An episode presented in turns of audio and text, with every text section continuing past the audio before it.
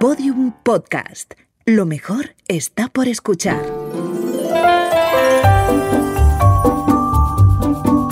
Historias de medianoche. Chicho Ibáñez Serrador.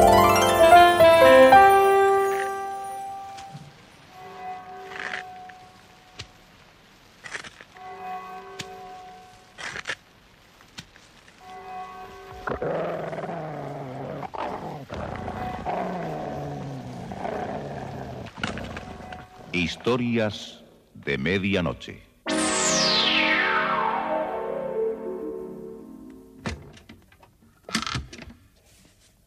Buenas noches.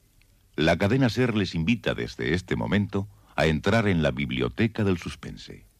Adelante. Nos está esperando Narciso Ibáñez Serrador.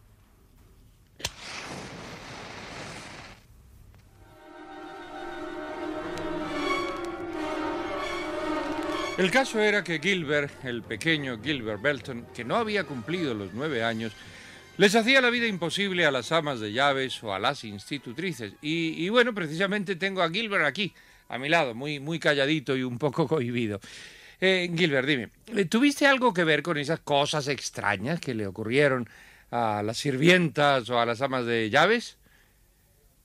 Ah, es, que el chico está un poco, un, poco cohibido. Eh, por, ejemplo, Gilbert, ¿fuiste tú el que vació la botella de tinta china en el pelo de la señora Pelham? Eh, va, eh, este Gilbert, ven aquí, ven aquí. Es, es- es pacífico, pero mm, parece un poquito tímido, no, no quiere contestar. Me mira y está jugando con un pesado y viejo pie de micrófono. ¿De dónde lo cogiste? No, no, no contesta. Bueno, dime, a Annie Adams, la del dedo amputado, tú no, no, no le habrás hecho nada, ¿no? Va, pues, pues. Pues ya lo ven, o mejor dicho, ya no lo oyen. El niño no me quiere decir nada. Sin duda es un chico incapaz de hacer una travesura. Bueno, pues vamos a comenzar la última parte de de- Gilbert. Deja el, Gilbert, de- de- deja el, Gilbert, deja el pie. Gilbert, deja el pie del micrófono. De- deja, no, no, no, el no, no me golpees el, el micrófono. Comenzaremos el programa de esta noche con un micrófono de emergencia por las circunstancias que ustedes conocen. Les pedimos disculpas. Las brujas de Gilbert. Un guion de Richard Hamilton.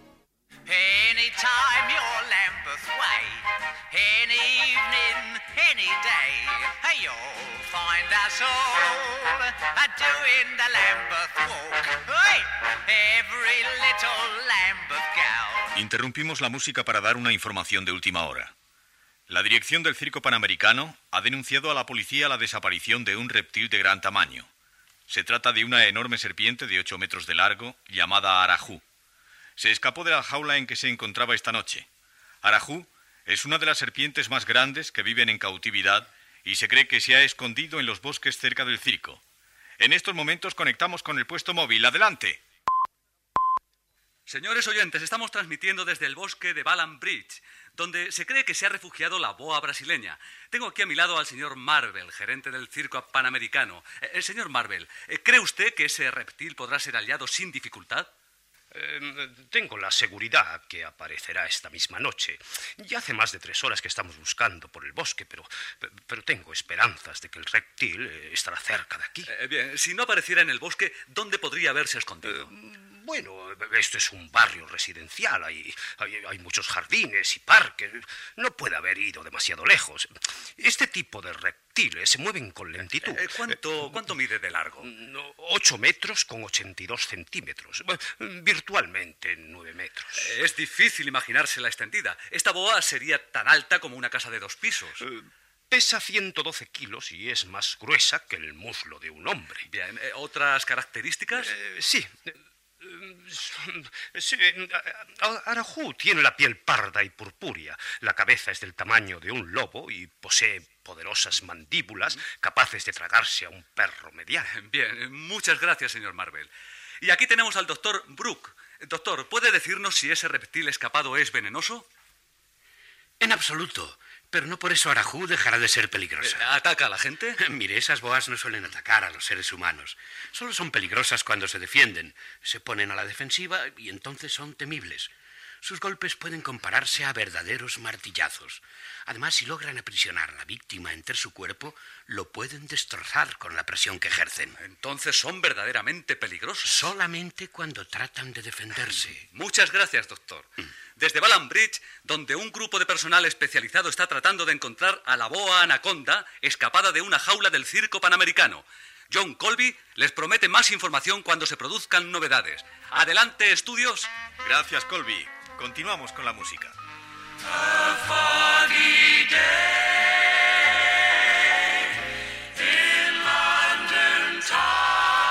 La habitación de Gilbert estaba a oscuras.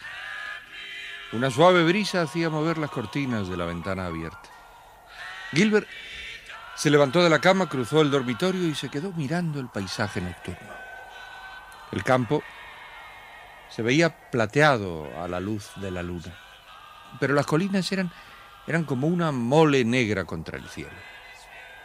Hacia la derecha se adivinaba el amplio bosque de Ballanbridge, donde parpadeaban, igual que luciérnagas, una serie de puntos luminosos. Eh, pobre serpiente. Todos andan tras ella. El bosque está lleno de luces de linterna y de gente mala con palos y bastones. Debe de estar muy asustada y tratará de defenderse. Voy a bajar al jardín para mirar desde el columpio.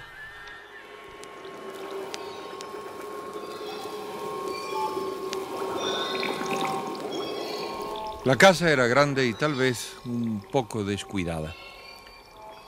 En el interior la brisa eh, solo se oía como un susurro. El niño se quedó escuchando por un momento y empezó a bajar la escalera. Notaba la gruesa moqueta bajo sus pies descalzos y el pasamanos estaba frío como una piedra. Gilbert llegó a la planta baja y se dirigió hacia la parte posterior de la casa, dejando atrás habitaciones oscuras donde guiñaban los espejos con luz del pasillo. Al cruzar el pasillo pude ver a la señora bruja que se hallaba en la sala, sentada en una butaca cerca de una lámpara con una pantalla. Leía un libro como siempre. Recuerdo que el pasillo se hallaba perfumado con eucaliptus y también flotaba un olor leve a canela por el pastel que había hecho la señora bruja. Pero a mí ese olor me repugnaba. Gilbert cruzó otra habitación oscura y abriendo la puerta que daba al jardín posterior, salió al amplio porche. Allí se respiraba tranquilo, sin fragancias de eucaliptus ni olores a canela. Y se escuchaba miles de insectos nocturnos. Subí al columpio y me cogía las cuerdas dando un impulso, doblando las rodillas. Pronto el balanceo fue muy fuerte y el columpio subía más. Eso, eso me permitía ver sobre el muro de hojas el bosque de Balambridge. Lo veía y desaparecía. Lo veía otra vez y todo quedaba negro. Gilbert pensó en que la gran serpiente podía cruzar el jardín de su casa y, y eso le alegró mucho. La pobre debe de estar sedienta. Saltó del columpio y corriendo fue hasta el cuarto del jardinero y cogiendo un cubo lo llenó de agua y lo colocó en mitad del jardín. Para que no tenga sed. En aquel momento escuchó un extraño crujido por el muro de piedra que estaba eh, cubierto por matorrales y abundante hiedra. Gilbert descubrió aquella silueta ondulada debajo de la bugambilla. Se acercó al muro y colocándose en cuclillas dijo en voz baja. Arajú, ¿eres tú? ¿Estás ahí, Arajú? Contéstame. Haz algún ruido para que te oiga. La silueta ondulante pareció estremecerse. Pero el sonido arrastrado no, no, no volvió a repetirse. Gilbert eh, quedó un instante escuchando. La enorme serpiente se mantenía inmóvil. Y fue entonces cuando una voz se escuchó en el porche. Gilbert, ¿qué haces ahí agachado? ¿Estás loco? ¿Me escuchas, Gilbert? ¿Qué haces ahí descalzo? Hable más bajo. La institutriz se acercó al niño que se puso de pie. ¿Puedes decirme qué estás buscando aquí? La, la pobre Arajú. E- Está ahí, debajo del arbusto. ¿Quién? Arajú, la serpiente del circo. Ah, con que la serpiente del Sí. circo. Vaya, vaya. Anda, déjala tranquila al lado del rinoceronte y vete a la cama. Vas a coger una pulmonía. Está ahí. ¿No la ves, señora Brugel? Es una serpiente grande que se ha escapado del circo. Mírala, mírala. La señora Brugel se acercó al arbusto y con el pie desenrolló algo oscuro y alargado. Mira en qué ha quedado tu serpiente. En un trozo inservible de moqueta enrollada que esperaba la llegada del basurero. Eres un niño tonto, Gilbert. Confundir una alfombra con una boa del circo.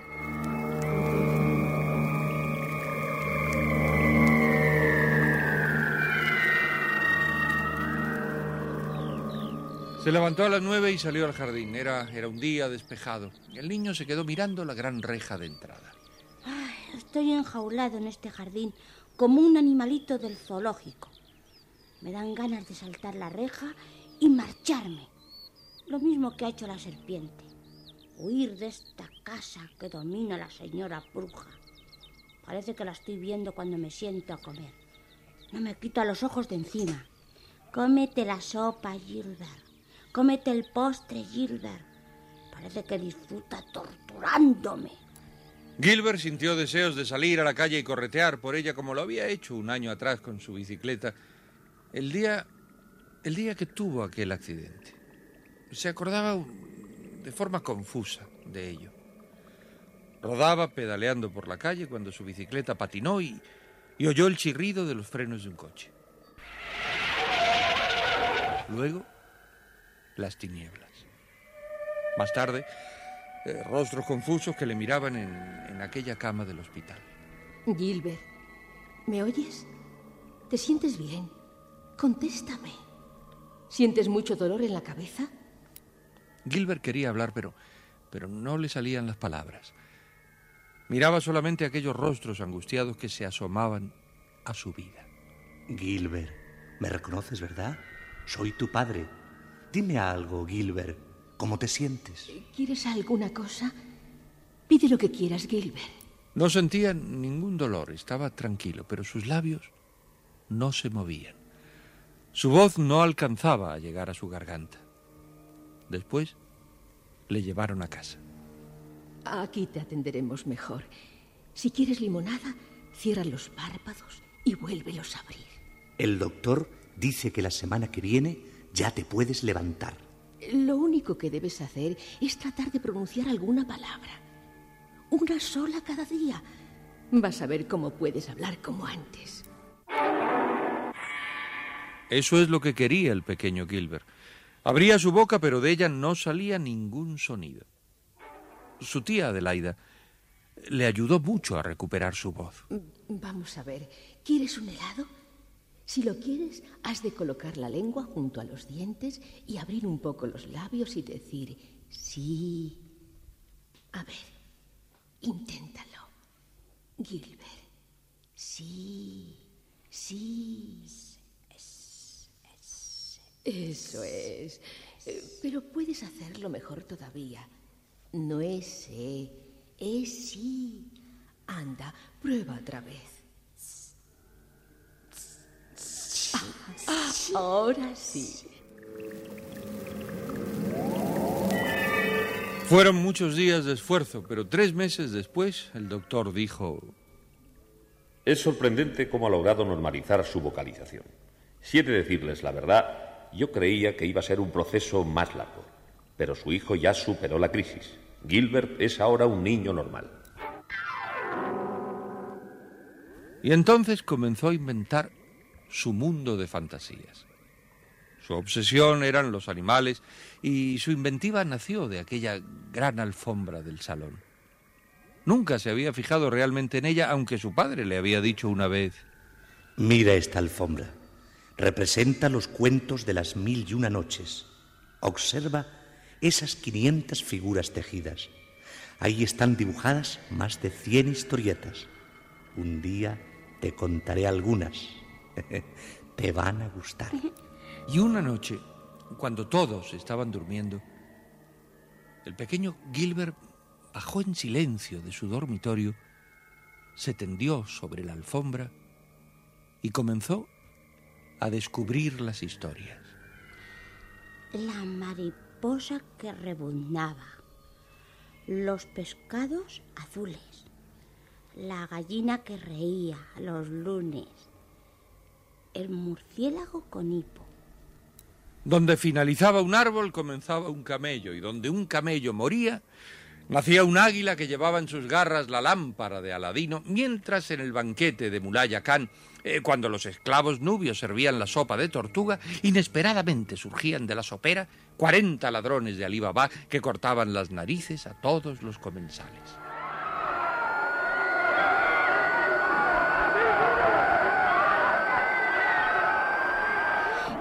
Elefantes con colmillos de oro cruzaban un puente de bambú que se doblaba, doblaba y estaba a punto de romperse. Conocí muchos animales salvajes y también a Serezada, la que contaba aquellas infinitas historias al cruel rey Sariar, que amenazaba cortarle la cabeza cuando amaneciera. Aquella segunda noche, arrastrándose por la alfombra y con unas tijeras, fue eh, recortando los pequeños pedazos que significaban un peligro para Sherezade. Y luego fue lanzando al rescoldo de la chimenea los pequeños fragmentos de alfombra. Eran muchas escenas angustiosas. En una, Sherezade corría desesperada, perseguida por Sariar, y un puente de bambú los separaba. Con las tijeras corté el puente. Y después tuve que cortarle las patas a todos los caballos del ejército de Sariar, y así fue que Serezade pudo escapar al país del sur.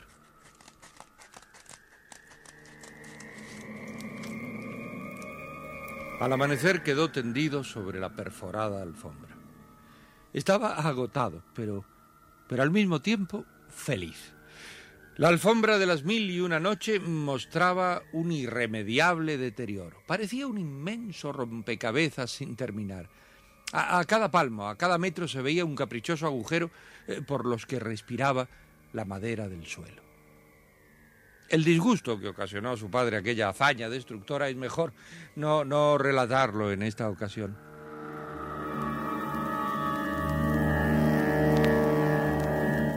Y ahora Gilbert, en el jardín, estaba triste. Se sentía eh, frustrado de tanto imaginar eh, cosas imposibles. Suspiró y tomó el sendero que conducía a su selva particular. Hacía, hacía ya cinco días que estaba con la institutriz y que su padre se había marchado a Europa. A la entrada de la selva se detuvo. Mi papá dice que este árbol es muy viejo, el más grande de toda esta ciudad. Efectivamente. Dentro era, era un- una maraña de hojas y de raíces retorcidas. Gilbert se agachó y, y penetró por el follaje. Inmediatamente que llegó al tronco, vio la serpiente. Y esta vez lo que veía era real. ¡Oh! ¡Es enorme! ¡Enorme! Enroscada en la parte inferior de las ramas, se encontraba una especie de, de- de tubería gigantesca, parda y púrpura. A primera vista no se veía principio ni fin, tan solo un- una masa de anillos, pero Gilbert descubrió la cabeza que sobresalía de una rama. Arajú, eres tú, ¿verdad? Has venido a a esconderte aquí en mi jardín. ¡Ay! Yo te cuidaré. No tengas miedo. La cabeza se balanceó de un lado a otro, pero los ojos de la boa no se apartaron de Gilbert y, y de la negra boca salió un sonido extraño. Eh, no, no tengas miedo, Arajú. Aquí no corres ningún peligro. Eh, Soy tu amigo. No te haré daño. La cabeza osciló con mayor rapidez. Tenía el tamaño de la cabeza de un lobo. ¿Eh, ¿Tienes hambre? ¿Qué quieres comer? Te traeré lo que pidas. Espera. Creo que hay algo en la nevera. ¿Te gusta la carne cruda? No será más que un bocadillo, pero ya encontraré la solución mañana. Ahora esperaré a que la señora bruja se vaya a la biblioteca para poder traerte alguna cosa.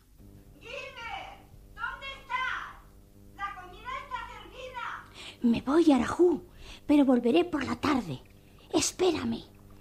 Vamos a ser grandes amigos. Mm, ¡Qué barbaridad! Pareces un fantoche. Tienes la cara sucia y las manos llenas de tierra. Te portas como un animalito cualquiera. Te han tratado con muchos miramientos, eso es lo malo. Desde que llegué me has desafiado, pero a partir de este momento vas a hacer lo que yo diga. Gilbert eh, la miró fijamente y sintió que las palabras de la señora Brugel caían sobre él como piedras. Vas a ir al cuarto de baño a lavarte las manos y la cara. Señora Brugel, tengo que decirle algo. Bueno, pues dilo. Debajo del árbol grande del jardín hay una serpiente muy grande, muy Bueno, grande. no creas que no sé lo que estás tratando de hacer. Has descubierto que le tengo miedo a, a las culebras. Es y- verdad, señorita Brugel. Está debajo del árbol. Es inmensa. No me impresionas, Gilbert. Es la boa del circo. A lavarse las manos. Tiene hambre la pobre. Pienso llevarle algo de la nevera. Basta, Gilbert. Si no me cree, ¿por qué no llama a los del circo o, o a la policía? Mm, Te gustaría que lo hiciera, ¿no? Que llamara por teléfono y viniera toda esa gente para que se burlaran de mí. ¿Te parece poco la broma de ayer? Ahora es verdad, señorita Brugel. La boa está en el jardín. A lavarse las manos. Después de la comida, la señorita Brugel se fue a la biblioteca como, como era su costumbre. Y Gilbert aprovechó el momento para ir a la cocina, abrió la nevera y cogió varios trozos de carne cruda. Salió corriendo de la casa y se metió debajo del árbol. Aquí estoy, Arajú. Te traigo comida. Mira, es para ti. Te va a gustar. Colocó sobre las ramas más gruesas los pedazos de carne. La cabeza del reptil se movió y después de largos minutos de indecisión, abrió su mandíbula achatada y engulló carne, hojas y ramas. ¡Bravo! Tienes muy buen apetito. Eres un dragón. Estuvo toda la tarde debajo del gran árbol con el reptil. Alrededor de las cinco, escuchó a la institutriz que le llamaba desde el jardín.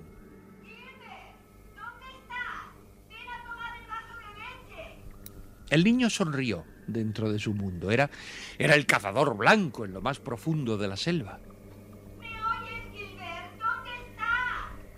En la gruta de las verdes esmeraldas. Era, era un buscador de tesoros y había encontrado el arca llena de brillantes en las minas del rey Salomón y observaba a su amiga, la gran serpiente. Gilbert, contesta, ¿dónde está? Aquí, debajo del árbol. Si no sales inmediatamente voy a tener que castigarte.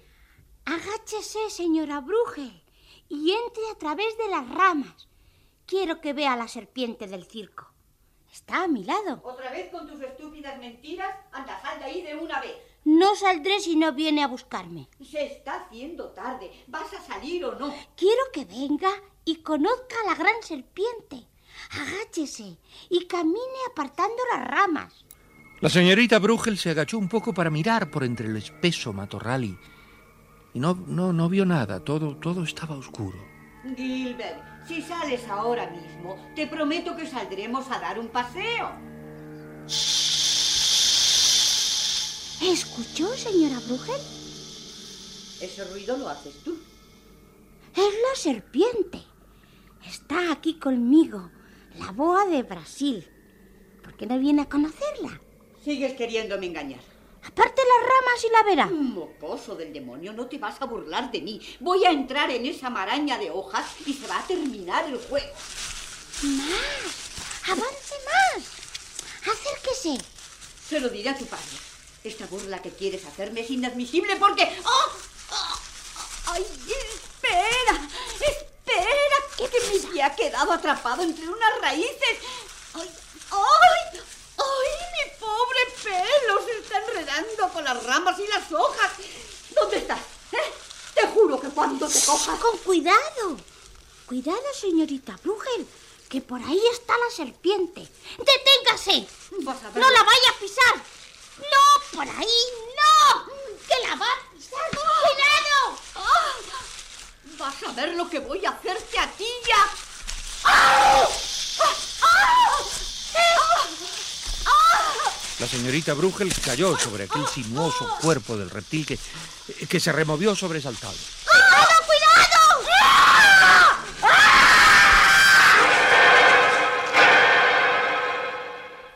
El jardín aquella noche estaba lleno de policías y de linternas. Se había acordonado la acera y se veía mucha gente por los alrededores de la casa.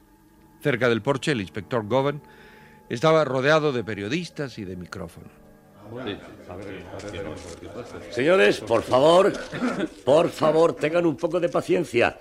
Dentro de una hora se entregará el informe oficial. Pero la serpiente está aún debajo del árbol. ¿Es que acaso... Estamos esperando que llegue un camión jaula del zoológico a efectuar el traslado de ese reptil. ¿Y qué está haciendo la boa debajo del árbol? Durmiendo. Sí, sí, sí, sí. El veterinario que la ha examinado ha indicado que, a no dudar, el reptil ha engullido algún animal voluminoso. ¿Un perro tal vez? No lo sabemos, pero su cuerpo está hinchado. Bastante hinchado. Tiene que haberse tragado algún animal del circo antes de llegar aquí. Un jabalí o, o un cervatillo. Está haciendo la digestión de lo que ha ingerido y prueba de ello es el estado de somnolencia en que está. ¿Y cómo se explica que no haya nadie en esta casa y estén las puertas abiertas? Bueno, el señor Belton está de viaje y lo único que nos parece extraño es que no veamos a su hijo ni a la institutriz. Ahí traen al pequeño Gilbert. Ahí, ahí lo traen. En efecto, el niño Gilbert Belton venía cogido de la mano del teniente Lynch y cruzaba el jardín en dirección al porche.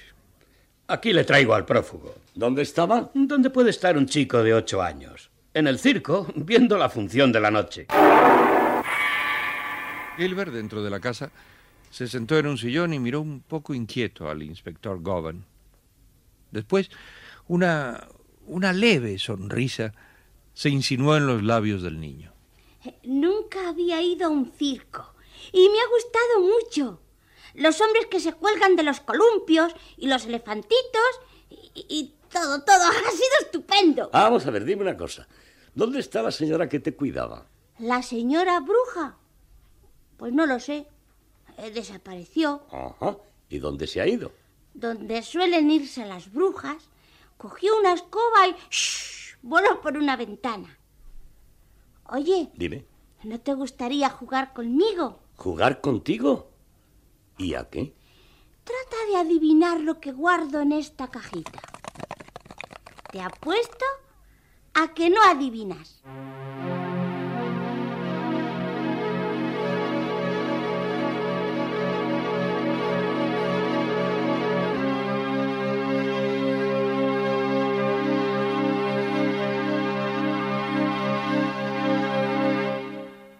Historias de medianoche. Diariamente de lunes a viernes por la cadena Ser, una selección de relatos con los componentes del suspense y del humor negro presentados por Narciso e Ibáñez Serrador. ¿Y a ustedes, eh? ¿A ustedes, queridos amigos, les gustaría adivinar lo que tengo aquí dentro en esta cajita de cartón? ¿Escuchan? ¿Les gustaría adivinarlo? Pues no. Prefiero no decírselo a ustedes hasta que mañana empiece a contarles la historia de los viernes. En cuanto a esto que tengo en la cajita de cartón, nunca lo adivinarán. Nunca sabrán de qué se trata. De momento lo cojo, le hago un pellizco en un extremo, lo enciendo y me lo fumo. Hasta mañana. Historias de medianoche, con mucho suspense. Síguenos en Twitter, arroba podiumpodcast y en facebook.com barra podiumpodcast.